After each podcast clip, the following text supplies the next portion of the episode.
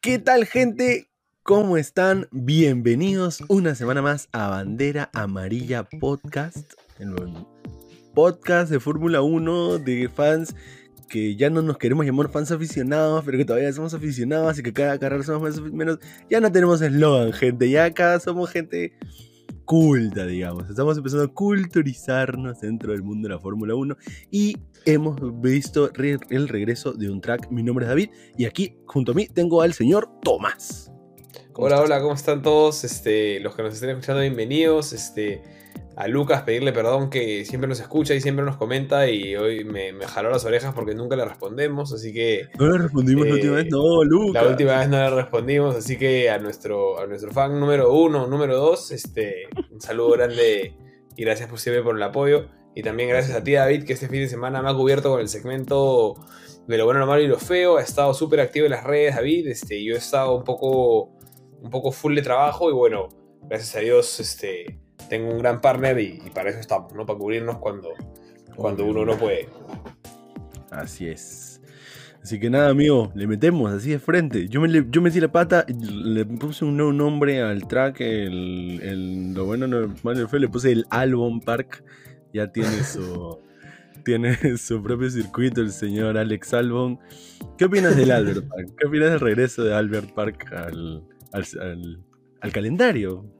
Creo que, creo que los dos cambios del track en sí no fueron tan significativos. No vi realmente una mejor en el track. Definitivamente es más rápido. Esto creo que mm. tiene que ver con, las tres horas de RS. Si no me equivoco, antes eran dos. Este. En un momento nos dije, o sea, se anunció que iba a haber cuatro y la gente tuvo un poco de dudas por, por lo que habíamos estado viendo justo como problema del DRS. Esta pista ha demostrado que no va a ser un tema de todas las pistas. Este, el tema del DRS y creo que nos regaló una carrera interesante por momentos con cosas atractivas para ver. De hecho, la mirada nos, ha, por lo menos a mí me ha ayudado a poner la mirada en otros puntos eh, de la tabla, donde también está interesante la pelea y las cosas que pasan, donde parece estarse pegando todo un poco más. Eh, y un claro frontrunner esta vez, este, creo que sí lo podemos decir con todas sus letras. Este, Ferrari sale muy, muy bien parado a Australia, ¿no? Este, lo, digo así desde, desde, el inicio. Si alguien tenía dudas por las primeras dos carreras, creo que ya no hay, ¿no? Eh, va a ser candidato, no mm. digo que lo vaya a ganar, pero va a pelear hasta el final.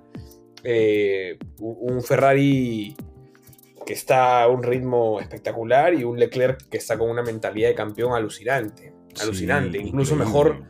Me atrevo a decir que más maduro, claro que tiene un poco menos de pelea que lo que fue Hamilton Verstappen el año pasado, pero incluso pareciera un poco más maduro que lo que decíamos el año pasado de Verstappen, ¿no? Este, tomando decisiones correctas siempre. Creo que no le hemos criticado una sola decisión de manejo a Leclerc y ese es mi punto más alto, ¿no? Realmente un performance eh, sólido de principio a fin. Sí, sí, no, definitivamente. Bueno, diría, nunca he hecho esto, es la segunda temporada que tenemos en, en Bandera Amarilla, pero eh, para mí tiene tres carreras de 10 puntos Charles Leclerc, tiene 30 puntos en mi tabla acumulada. O sea, para mí ha tenido tres carreras perfectas. Si bien no ganó la segunda, creo que es un tema un poco más de, suerte por lo que hablábamos de, las banderas en la, carrera pasada. Esta vez a quien le jugó en contra la suerte fue a Sainz, que, lo vimos que, perdió una vuelta rápida en, la cual y no, pero sí, siguiendo con el tema de Leclerc, y fue un Ferrari y un Leclerc muy Lewis Hamilton y Mercedes en los últimos, digamos, siete de los últimos ocho años, donde lo vimos solo, y tener su carrera solo. Inclusive Max Verstappen no podía mantener el ritmo de carrera que tenía eh, Leclerc y el Ferrari, estaban realmente endiablados. Y, pucha, yo, o sea, para mí es como, si esto no es obvio, de que por lo menos Leclerc pueda terminar la primera, la primera parte de la temporada arriba en la tabla, no sé qué es obvio, porque es, una, es un inicio de temporada muy, muy, Fantástico. muy contundente, es un golpe en la mesa duro, al punto que eh, vi un, dato, hoy día, todos los puntos que tiene Leclerc son más que, o sea, si Leclerc fuese él solo un equipo, seguiría primero en la tabla de constructores. Increíble. Es increíble. es, realmente alucinante y, es este, admirable la determinación. ¿No? Hay, un mensaje de radio muy bueno cuando dice, podemos intentar la vuelta rápida hacia el final. y el equipo le dice, no, no vamos a arriesgar nada porque ya la tenemos y creemos que no nos las pueden quitar. Es este. Es interesante. Eh, me pareció muy, muy. No sé si atractivo es la palabra, interesante o qué, pero. La ambición, ¿no? La, ambición de, ok, o sea, a este punto me va a servir más adelante, asegurémoslo. Y sin darse cuenta que ya lo tenía seguro porque el carro que venía detrás suyo estaba a 19 segundos, ¿no? Sí. Sí, no, este, igual era un poquito arriesgado, creo, lanzarse con la vuelta rápida, ¿no? 19 segundos me parece que era más o menos lo que te tomaba. No, no, pero yo digo, yo digo, o sea, no 19 segundos pensando en el pit stop, claro, no, me refiero a si el, el, carro que está segundo está 19 segundos atrás tuyo, significa que estás con un ritmo de carrera bastante más alto que el resto. A eso voy, a eso iba con, mi punto, ¿no? Sí, es, es este, completamente cierto creo que es, es, un highlight de la temporada ya, no solo de las carreras, ¿no? la forma, el, la conducción, el manejo de la situación, el manejo de su auto de Charles Leclerc está siendo impecable.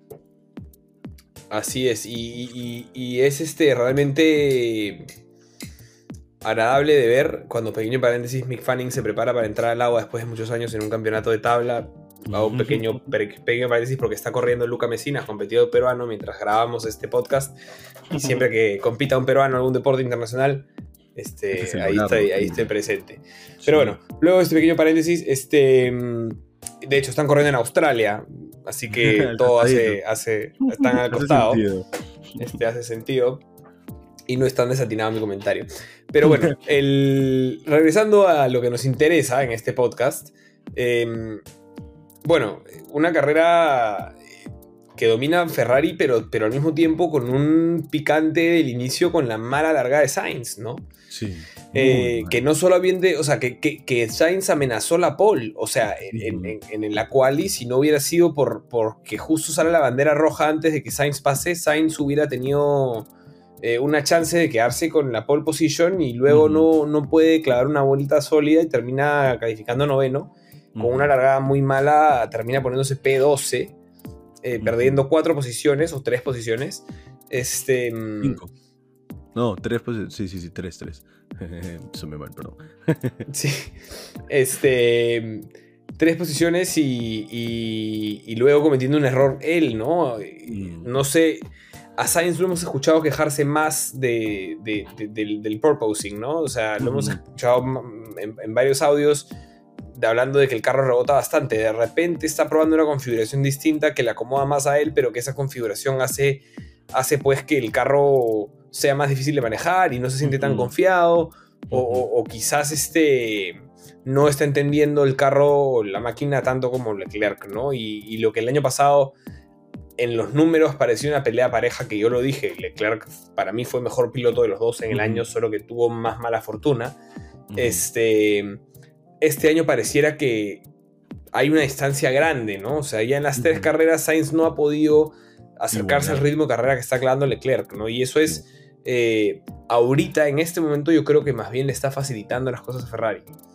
Creo que si estuvieran muy cerquita, eh, podrían empezar los problemas, ¿no? Porque claro, cuando estás quinto y sexto ya te turnas tú una, yo una, tú una, yo una, pero cuando estás primero y segundo y peleando por el campeonato, quizás no es tan fácil, ¿no?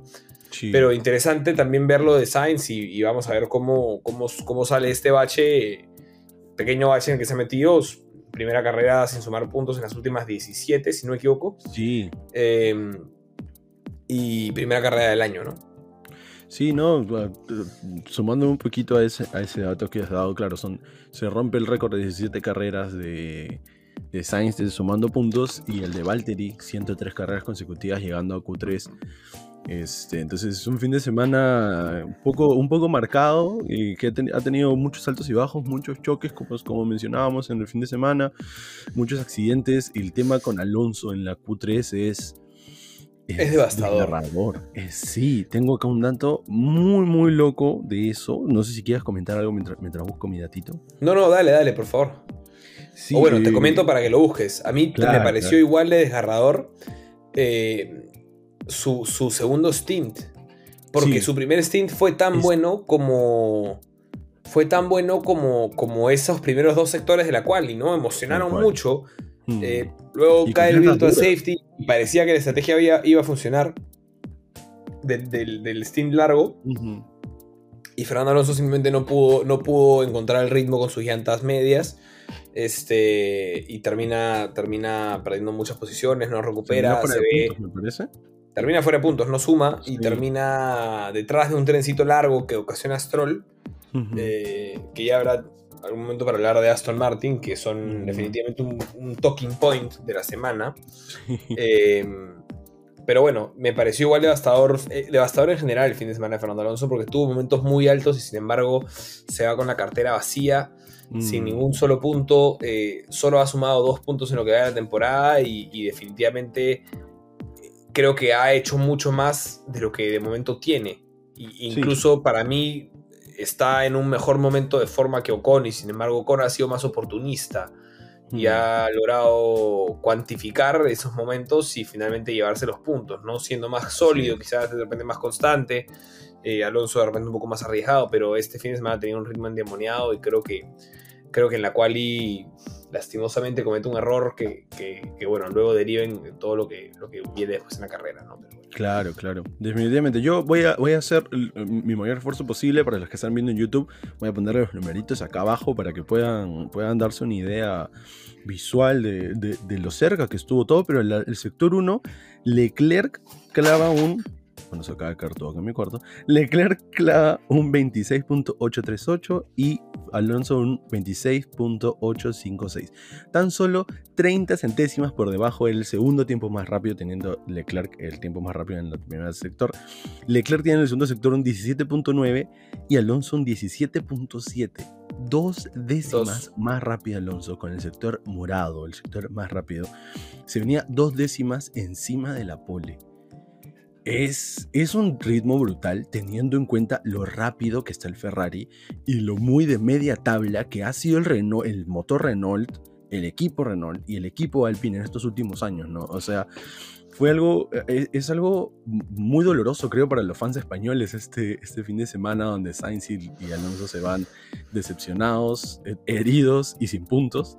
Eh, pero nada, la vuelta de Alonso prometía mucho y espero, le tengo mucha fe a que esto pueda ser algo que puedan solucionar Alpine, porque finalmente eh, no termina perdiendo eh, la vuelta Alonso por un error propio, sino que el carro desaparece. Si ves el onboard, el motor deja de sonar, la pantalla en el, en el, en el timón se apaga, se apaga el power steam porque se ve que está sufriendo para girar, para dar la vuelta. Se queda en No cuarta, puede- si no me equivoco, ¿no? No Sí. puede hacer downshift. Exacto, y, es lo, y lo mismo, en el mismo shift en cuarta se le quedó parado también en Jeddah, o sea, ahí hay un problema que Alpine tiene que mejorar porque Alonso se merece más, así de simple.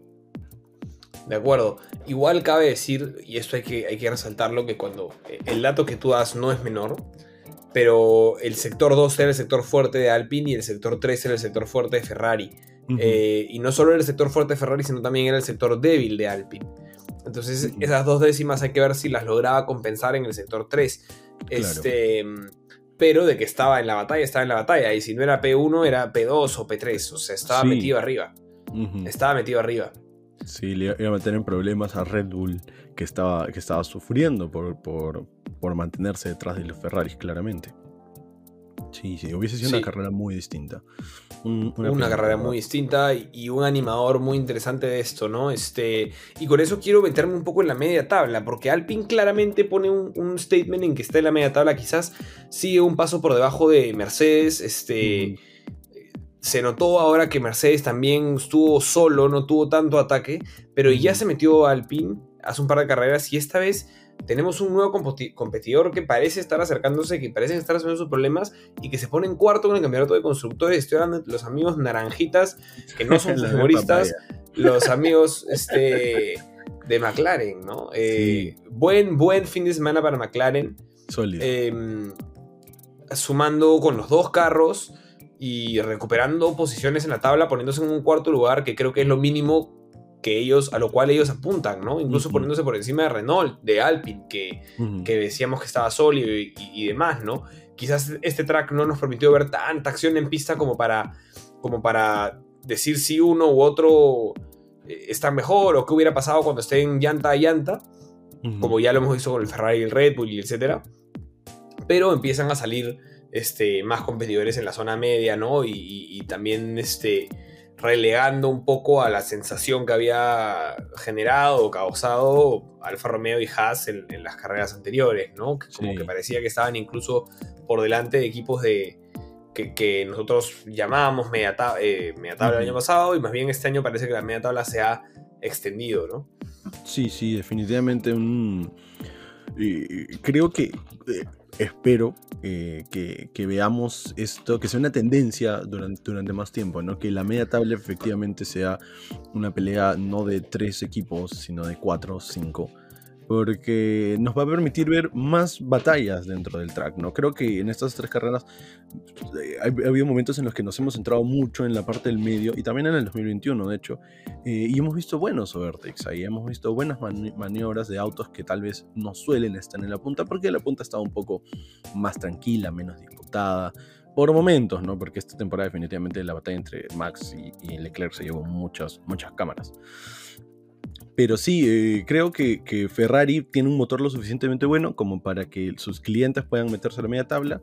Y Mercedes, no sé, no me queda aún claro si es un problema del motor Mercedes, es un problema que han tenido los equipos, mm, clientes de Mercedes para integrar a su carro y que lo están solucionando. Pero hablando de todo este tema de, Mercedes, de, los autos con motor, que pena para Aston Martin. Único equipo sin puntos en la tabla es el único equipo sin puntos en la tabla. Williams acaba de sumar su primer punto. Sí, sí, y, antes de hablar de Aston Martin rápidamente, antes de hablar de Aston Martin, que es, el punto más bajo, hablar de Williams, que tiene un punto muy bajo y un punto muy alto este fin de semana, ¿no? El punto muy alto es mm. la extraña estrategia de Alex Albon piteando en la última vuelta. Eh, gran manejo de llantas, cabe decirlo, 57 vueltas. Eh, yo pensé que iba a ser un fiasco y, me comí mis palabras al final y termina sumando un punto. Claro que hay tres retiros importantes que claramente hubieran estado delante de él, que son...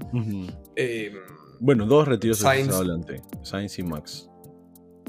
Sainz, Verstappen y Vettel, claro, Vettel, Vettel no. Dos eh, hubieran estado delante de él, pero hubiera quedado fuera los puntos, pero aún así logra capitalizar y sumar el primer punto de Williams en una carrera donde terminan 17 pilotos, ¿no? Es un lograzo para un Williams que está quizás este año ya no con el mejor motor de la parrilla como el año pasado, sino más bien con un motor no tan bueno, o bueno, no el mejor por lo menos. Este, pero, pero logran sacar un punto y, empezar a competir. Bueno, están lejos todavía, pero, pero es, un, es un primer buen paso adelante. Y el punto bajo bajo es que la Tiffy sigue chocando de forma aparatosa y esto, eh, es, esto le va a costar buenas fichas a, Williams con el cost cap. Es algo que tienen que tener. Yo creo que mucho, mucho, mucho eh, de acá al futuro de la Fórmula 1 va a ser la habilidad de los pilotos de no chocar frecuentemente. No creo que ya no, no se va a tolerar demasiado. Traigas la plata que traigas que, dañes tanto el límite de gasto, ¿no? Eh, claro. Que, que Latifi tiene cuatro carreras, cuatro gran premios, por no decir carreras, tiene cuatro grandes premios seguidos este, chocando de forma aparatosa. Eh, desde, porque choca, corrígeme si me equivoco, pero choca en Abu Dhabi. Sí. Choca en Bahrein. Pero en la quali, eh, si no me equivoco. En la quali, sí, sí, sí, en la quali, pero choca. Por eso digo gran premios. Choca en. choca en. En las últimas en. En la, en la quali y en la carrera. Ajá. Choca dos veces. Y, choca ahora, en la quali nuevamente. Y en la quali fue un desastre. Que igual. Tal vez un poco. Un poco se puede haber evitado por ambas partes, ¿no? Por la parte de Stroll y de, y de Latifi, pero definitivamente por ese accidente Latifi es quien la, la paga más caro, ¿no? Definitivamente de acuerdo. terminó hecho porquería. y Stroll tuvo un problema con una suspensión. O sea, definitivamente eh, un, tema preocupante para, para Williams y, que, de hecho, ya que estamos hablando esto del cost cap, eh, me parece que va a ser una, también una, tendencia en el futuro lo que hizo Haas en, Arabia Saudita, ¿no? bueno, ¿sabes qué? Este choque nos costó mucho, mejor nos guardamos el carro. Sobre todo para equipos que tienen un poco tal vez menos de inyección de dinero como Williams, como Haas. Sí, claro, y que tienen una cartera más vacía en este momento, ¿no? O sea, una billetera más, más ligera y que saben que, más allá de que no puedan reparar el carro, ¿no? Es que no pueden perder dos carros en un fin de semana. Exacto. Sí, sí, y definitivamente un carro que, mm, sin querer ofender a nadie, no va a sumar puntos. Es muy difícil que sume puntos, entonces, ¿para qué? No, eh, creo que vamos a ver más de eso en lo, que queda de la temporada. No creo que sea la última vez que algún corredor de Haas o de Williams tenga que perderse una carrera por tratar de ahorrar un poquito de guita. Y bueno, hablando de choques, lo de Aston Martin es preocupante porque choca Stroll, choca Vettel, este, Stroll penalizado 5 segundos por una muy mala maniobra, eh, dos, casi ninguno de los dos carros largan en la quali.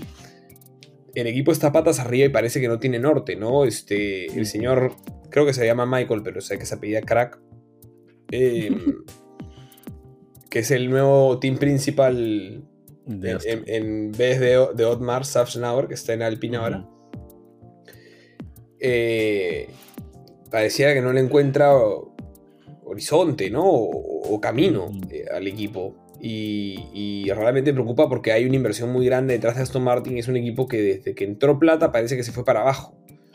Eh, quizás la filosofía de Lorenz Stroll no, no, cala, o, quizás simplemente han tomado decisiones incorrectas y no encuentran el rumbo. A mí me da pena por Sebastián Vettel, eh, porque creo que sí tenía ilusión de ir a ese equipo y, más bien se está empezando a desilusionar fuertemente todo el año pasado y este también, ¿no? Entonces, bueno, no sé, ¿qué opinas de Aston Martin? Sí, no, de hecho, lo de Vettel me hace acordar un poco a, a lo que está viviendo ahora Russell, ¿no? Vettel entra a Aston Martin, que salía de un Racing Point muy fuerte, muy duro, que consigue un cuarto puesto en, en la tabla de constructores en el 2020 y entra a, chocarse con la realidad de que el Aston Martin no era el Racing Point.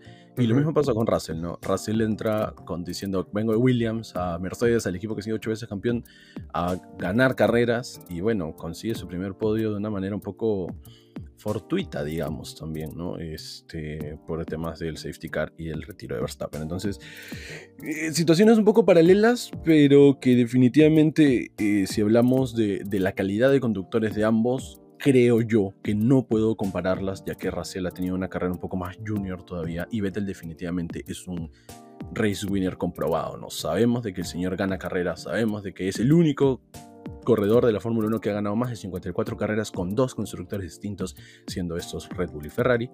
Entonces, este, una pena para Vettel que, vaya a cerrar su, carrera así, ¿no? No sabemos, digo, su, su, sí, pues su carrera personal o profesional, mejor dicho. No sabemos si este será su último año, no sabemos si el próximo, pero definitivamente eh, es de esta promoción de pilotos que ya en algún momento se tendrá que retirar, como Hamilton, como Alonso. Eh, y te pone a, y te, pone a pensar, ¿no? Este. ¿Qué prefieres, no? Eh, hemos visto distintos casos de, retiros en los últimos años, ¿no? Muy distintos. Y, plantear sobre la mesa en qué momento es el momento de acabar la carrera para un campeón mundial. Porque claro, si estás hablando de un Nico Hulkenberg que se retire en un equipo de media tabla donde no pasa nada, bueno, no, hace mucho ruido, es una buena carrera, la gente lo aplaude por lo que hizo y etc. Eh, pero, por ejemplo, la gente criticó mucho a Nico Rosberg, pero lo último que se acuerdan de Nico Rosberg es que es campeón mundial. En cambio, lo último que se acuerdan de Kimi Raikkonen es que no volvió a ganar una carrera desde que se fue a Alfa Romeo y, que tuvo una carrera bastante silenciosa. Y lo mismo está pasando con Vettel. Eh, lo mismo pasó con Alonso en su momento, que ahora ha vuelto y en Alpine está tratando de dar... Dando que hablar.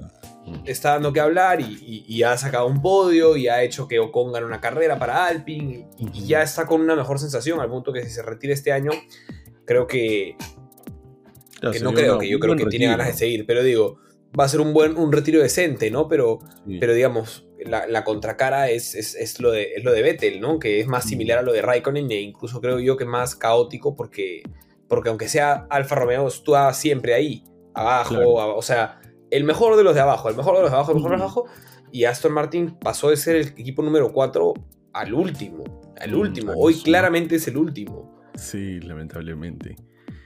Con muchos problemas por muchos lados. Eso, no solamente es el último, tiene muchos problemas notorios, ¿no?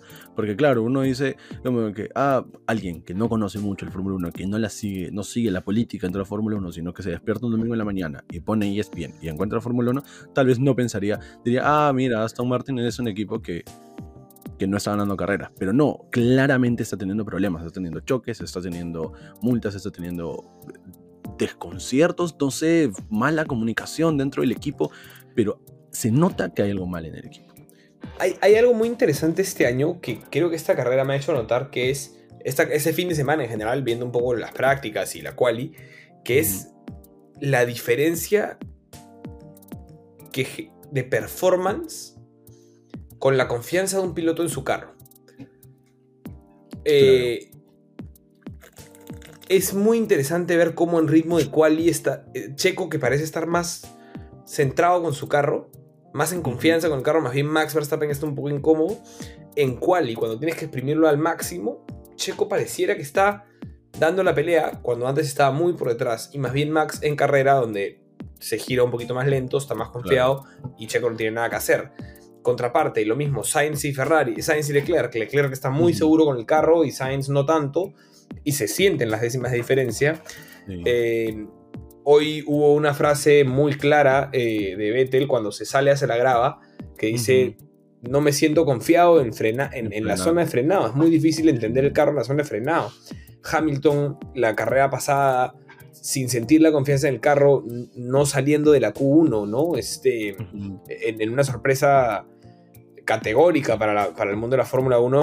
Definitivamente. Eh, Gasly ha hablado de que el carro no es ideal, no lo siente como un carro ideal y de pronto Gasly que el año pasado era el principal animador está peleando P 11 P10, P9, P11, o sea, está en la media tabla, o sea, se, siente mucho esta, esta confianza y esta confianza que había un restart, o sea, a, eso, a eso quería llegar con mi punto. O sea, del año pasado, de, de, seis años de manejar con las mismas regulaciones, de pronto cambió y cambió tanto que los mejores pilotos de automovilismo del mundo, vamos a sacar rally porque es una categoría muy, digamos, en monoplazas del mundo, porque es la fórmula más grande del mundo, les cuesta entender este carro. Eh, y ese entendimiento y la, seguridad del, que, finalmente tienen sobre el carro eh, va a ser la diferencia, ¿no? Y, ahí es donde creo, una vez más, que Leclerc se está imponiendo por sobre el resto, ¿no? Con... Sí, definitivamente. Un poquito como, como para cerrar, eh, también la idea que das, es complicado también, sin ofender a, nadie por la edad, es complicado a cierta edad adaptarse a nuevos cambios y sobre todo cambios tan achorados como los que han habido, ¿no? Y dentro de eso rescato mucho lo de Alonso. Alonso es el mayor de todos estos que hablamos, sin contar a Raikkonen que está retirado. Y definitivamente Alonso ha encontrado la pasión o el fuego dentro de él para adaptarse a este nuevo carro bastante rápido, cosa que no lo estamos viendo en Hamilton o en Vettel. Creo que tiene mucho que ver con que cuando él regresa a la Fórmula 1, él firma con Alpine pensando en estas regulaciones. Y de hecho Alonso tiene mucho que ver en el desarrollo del carro. Eh, él empieza a trabajar, acuérdate, en el equipo desde el 2019 perdón, 2020, antes de que, de que corra su primera temporada del 2021 e incluso eh, pilotó en el test para pilotos jóvenes, que fue una burla que mucha gente hizo, ¿no? Que cómo iban a poner a Alonso en el test de pilotos jóvenes, pero bueno, era parte de la estrategia de Alpine, el plan, como le llaman ahora, este, para que Alonso esté muy metido con el equipo, ¿no? Y que no te quepa duda que, que mucho de lo que pasa ahí este, tiene que ver con él, ¿no? Eh, incluso eh, los beneficios que Ocon, que es un piloto más joven y más, más este, que quizás con más ambición, aunque dudo que, se pueda tener más ambición que la de Fernando, este, están gozando, ¿no? Están gozando de tener a, un piloto tan experimentado como Fernando en el equipo que te puede dar tanta información e entendimiento del carro que quizás eh, Vettel no la ha podido dar en Aston Martin porque yo me imagino que tiene menos cabida y tiene menos peso en el equipo que Alonso en Alpine. O sea, me imagino que es más como un piloto contratado y punto, que no lo deben dejar meterse tanto en otros temas. Es una sensación que tengo, no digo que sea confirmado, pero es una sensación que tengo. Sí, confirmo, confirmo, o sea, siento algo muy parecido a lo que tú dices, ¿no? Pero claro, no tenemos la data como para poder asegurarlo. Y creo que nadie la puede tener, ¿no? Son secretos que, hay detrás de bambalinas. Así es, y te abro un último punto para cerrar, porque creo que es un punto crucial y determinante, que es el siguiente y te quiero dar paso para escuchar tus opiniones al respecto. Hoy en día, los dos principales candidatos al título se podría decir hoy, hoy en esta carrera, que son Charles Leclerc y Max Verstappen, a pesar de que el número 2 en el ranking hoy por hoy es George Russell, eh, digamos que son los, el, el, actual campeón mundial y el, contendiente más fuerte, ¿no? Este, y aún así, eh, Leclerc le ha sacado 43 puntos a Verstappen, si no son 44, porque creo que sacó la vuelta rápida el año, en la carrera anterior también. Entonces son 44 puntos Leclerc a Verstappen, dado que las dos carreras que gana Leclerc, el señor Max Verstappen no las termina. Y clava un terrible DNF en ambas carreras. Con lo cual, solo en esas dos carreras hay, hay 52 puntos de diferencia. Este, Ha sacado 45 puntos. 45, 45, porque son las dos vueltas. Sí, 45 puntos. Este. Claro, 18, 25, 25, claro. 26, 26. Y nuevamente, y ese es el punto que te quería dar pie, nuevamente un problema de motor de Red Bull. Eh, es un tema bien complejo y, muy delicado si es que eres fan de Red Bull, ¿no? Porque este, esta toma de, las operaciones de onda que, tiene Red Bull es, es una movida muy avesada y muy Red Bull, muy Christian Horner, muy no voy a comprarle nada a mi competencia. Podrá tener sus razones, eh, pero no sé, me lanzo así a hablar algo muy, muy loco. Pero tal vez un regreso de Renault a Red Bull, como con los que fueron campeones cuatro veces en el pasado. Ahorita viendo el Alpine no sería una idea tan alocada, ¿no? El motor Renault a pesar de que no hay mucho con qué compararlo, no pareciese estar mal, inclusive por momentos pareciese estar mejor que el motor Mercedes. Entonces, mm, creo que, cada equipo tiene su toxicidad dentro, digámosle, como hemos hablado Lorenz Stroll, como hemos hablado Ferrari en años pasados, porque este año definitivamente Ferrari se nota que un paso adelante en ese sentido.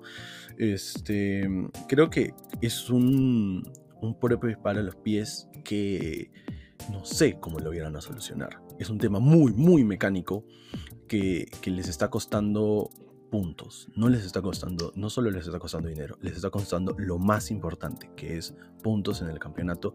Muchos puntos, ¿no? Pérez pierde en Bahrein, o sea, no termina Bahrein, Verstappen no termina Bahrein. Pérez creo que no termina Arabia, no, terminan los dos en Arabia, ¿verdad? Sí, sí, sí, solo que Pérez tuvo la mala suerte del, del, Y él consigue la pole, claro. Y ahora, una carrera después, eh, termina, termina Max, y de hecho hay un radio de, Pérez después de que Max eh, tiene que estacionar el auto en el que se le escucha muy asustado diciéndole a su, a su ingeniero qué pasó con el carro de Max. O sea, me va a pasar a mí porque ya lo hemos vivido antes y no quiero vivirla ahorita. Y fue, y fue dramático, fue definitivamente un, flashback fuerte, ¿no? Porque en, en, Bahrein eh, pasa lo mismo. Primero, primero cae Verstappen y en la última vuelta, aguantando a Hamilton, cae Pérez. Y, y le este dijeron a Pérez, no, no te va a pasar a ti, tranquilo. Y le pasó. Correcto. es, creo que lo que el piloto tiene que escuchar, es darle tranquilidad, pero, pero bueno, no sé, habrá que investigar un poco más, pero a simple vista parecía un problema similar al que tuvo Gasly. Sí. Por Entonces, el fuego, por el humo, parecía muy similar como es. Entonces hay, hay, una unidad de potencia que parece no ser tan confiable. Eh, a ver, dos DNFs en tres carreras es, terrible, ¿no? Es terrible. Y, ¿no? en tres... Contamos tres DNFs eh, en dos carreras con los dos pilotos. Claro, claro, pero digo, o sea, y, quería marcar, no son, no son en tres carreras como que estamos cogiendo las tres últimas carreras, no. Son las únicas tres carreras que ese motor jamás ha competido. Mm. Eh, y, es, este, irónico porque, porque parece ser la mejor, el mejor el mejor motor, o sea, el mejor motor a, potencia pura, ¿no? Eh, a, potencia pura. Claro que luego cuando ya sumas paquete de aerodinámica, el paquete más completo en algunas pistas va a ser Ferrari, en otras será Red Bull, eh, y eso va a ser lo bonito de este año, pero, pero Ferrari tiene una ventaja grande, muy, muy grande, porque parece un equipo muy confiable, un, motor muy confiable, un, carro muy confiable, el manejo de llantas de, de Leclerc que está siendo espectacular y está, logrando sacarle hasta el último porcentaje de segundo total, ¿no? Eh, Sí, sí. Sí, en definitiva, eh, ese iba a ser el talón de Aquiles de Red Bull. Me atrevo a decirlo una vez. Ese va a ser el talón de Aquiles de Red Bull en la temporada porque no es algo fácil de solucionar, ¿no? Eh, lo vimos en el 2020, si no me equivoco, Williams también tuvo muchos DNF mecánicos. De hecho, Red Bull está acostumbrado a tener DNF mecánicos.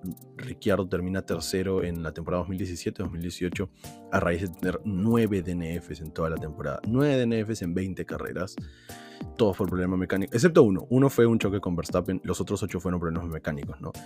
Entonces, mm, eh, es muy difícil ser el, conductor defensor del título en un carro que claramente puede volver a ganar el título, pero no poder terminar las carreras. Debe ser una situación muy, muy frustrante, sobre todo con un contrato hasta el 2028. Sí, es este. Igual me imagino que tiene 35 cláusulas de escape tiene 35 cláusulas de escape, pero mi pregunta es ¿a dónde te vas? O sea, digamos, pongo el escenario, ¿no? Digamos, fiasco este año, DNF cada dos carreras, Red Bull termina segundo porque igual son un gran paquete, pero lejísimos de Ferrari, que es algo que puede pasar, asumiendo que Ferrari eh, acá se mete Mercedes, en dos carreras se mete Mercedes y, y la canción. Y, en fin, pero digo, pasa otro año y no gana, ¿y, y a dónde te vas? O sea, Russell va a estar solidificado en Mercedes. Aparentemente Leclerc si sí este rumbo va a estar solidificado en Ferrari. Eh, Norris en McLaren. Norris en McLaren. Stroll salvo que algún otro equipo. claro, salvo que algún otro equipo pegue el salto hacia adelante. Eh, no tiene muchas más opciones que confiar. Otro equipo. Para, claro, no tiene, no tiene, no tiene muchas más opciones que confiar en Red Bull. Y si, y si mm. tú dices, y yo suscribo que puede ser ese el talón de Aquiles, si esto no, no lo solucionan pronto, es decir, que nosotros podamos ver dos o tres carreras donde no hay problemas de, de motor de Red Bull y ahí vamos a saber que, ok, ya están on top of this, ¿no? Encima de esto. Eh, Red Bull no tiene posibilidad de pelear por el título. No si Ferrari sí es tan sólido. Claro. Es imposible. Porque con un Mercedes está listo para robarte los puntos que no puedas con tu DNF. Claro, pero más allá de Mercedes que te puede sacar el segundo puesto, digo, si cada dos carreras, o sea, si cuando tú quedas primero, tu competidor queda segundo, pero cuando tú quedas, o sea, cuando, tu, competidor, queda, primero, tú, no terminas la carrera, es imposible, es matemáticamente imposible. O sea, es, es un golpe muy fuerte el que ha recibido Red Bull eh, ahora cuando creo que tenían una gran oportunidad de, no solo este, reducir daños, ¿no? Damage limitation, como le dicen, este, eh, sino de, acercarse a Ferrari y sumar eh, más puntos que Ferrari como constructores, porque Sainz mm. hace el DNF muy temprano en la carrera y claramente iba a ser, o sea, si no pasaba nada extraño que pasó, iba a ser Ferrari 1, mm. Red Bull 2-3. Sí. Sí, este, está, cantado. Y bueno, eh, pues no. Y Red Bull parece que se están haciendo harakiri y dejan ir 18 puntos. Bueno, no 18 finalmente, dejan ir 15 puntos. 15, claro. Sí, sí. Eh, y Max 25, 26 contra Leclerc, ¿no? Eh, acuérdense que el año pasado el campeonato se ganó por nada. Nada. Sí, fueron 25 menos 18 7. Son 6 puntos, 7 puntos. Más la carrera, más la vuelta rápida, 8 puntos. Sí, ¿no? Y creo que vamos a seguir teniendo temporadas así de, pegadas, o deberíamos, como es lo que se debería apuntar, pero definitivamente como tú dices, ¿no? Eh, Red Bull no va a poder quedarse pegado si sigue con este problema. Así que nada, muchísima preocupación con Red Bull, estoy seguro que ellos ya están preocupados, no tenemos por qué preocuparnos por ellos. Y, y nada, ya nos veremos. ¿Y qué? ¿En dos semanas? ¿Qué es la siguiente carrera? Imola. Imola. Me encanta ese track. Italia. Yo soy muy, muy fan de, Italia. Vamos a ver si Ferrari puede regalarle una alegría. No es Monza, pero sería mm. bonito. Este. Igual Imola está más cerca de Maranello que. Es, cierto, Imola está más cerca de Maranello. De hecho, se eh, llama Enzo Di Ferrari, se llama el, el track, si no me equivoco. Creo que puede ser muy bonito si Ferrari logra un nuevo triunfo ahí. Creo que los italianos están muy emocionados y creo que se va a vivir mm. en Imola un ambiente muy atractivo para abrir la temporada, la primera parte de la temporada europea de, Fórmula 1. Así que nada, emocionado. Eh, quizás no ha sido la mejor carrera en comparación con las otras dos que fueron alucinantes, pero ha sido una carrera que nos ha permitido enfocarnos en otras cosas y yo estoy feliz de ver que la tabla se aprieta. Hay cosas abajo, hay cosas en el medio, Mercedes ya no parece estar tan solo. Eh, puntos, puntos interesantes, así que seguimos con una temporada atractivísima y bueno, siempre que Ferrari esté arriba voy a estar feliz, así que... así que fuerza Ferrari. Así es, muchísimas gracias gente igual por escucharnos, ya saben que nos pueden seguir en Instagram como Bandera María Podcast, nos pueden encontrar en YouTube como Bandera María Podcast, nos pueden encontrar en Spotify como Bandera María Podcast, en Apple Music como Bandera María Podcast y si nos dejan un comentario, perdón Lucas, pero ahora sí vamos a empezar a responder los comentarios. Y nada, nos pueden dejar un like, seguirnos en las historias, siempre estamos ahí activos tratando de poner algo y también tenemos, para a ver si les atrae una pequeña tabla de promedios de puntos por cada motor que se va actualizando con cada carrera.